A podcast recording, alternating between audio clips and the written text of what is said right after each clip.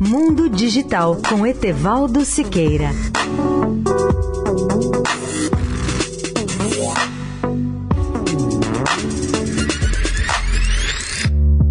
Olá, amigos da Eldorado. Já falamos aqui de cidades inteligentes, mesmo assim, vale relembrar aqui alguns aspectos e conceitos básicos e projetos ambiciosos, principalmente, que poderão garantir, em médio e longo prazo, uma nova perspectiva de evolução da qualidade de vida.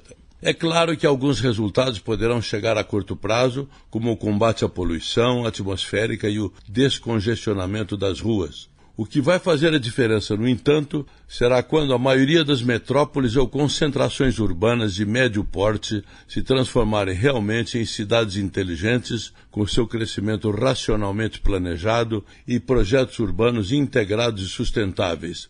Na realidade, isso não é uma utopia nem sonho distante. A grande esperança vem do fato de que no mundo já são milhares de cidades que buscam essas transformações através de projetos das chamadas cidades inteligentes ou smart cities. Para sermos mais claros nessa discussão, é bom lembrar quais são os principais objetivos desses projetos de cidades inteligentes. Em primeiro lugar, tornar as cidades mais humanizadas, com melhor trânsito, maior conectividade e melhores comunicações. Além disso, mais segurança, menos poluição e oferta de serviços e equipamentos urbanos muito mais eficientes para a população.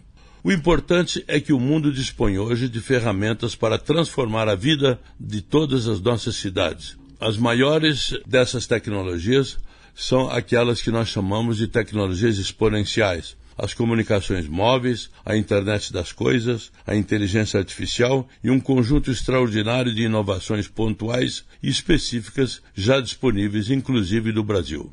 Etevaldo Siqueira, especial para a Rádio Eldorado. Mundo Digital com Etevaldo Siqueira.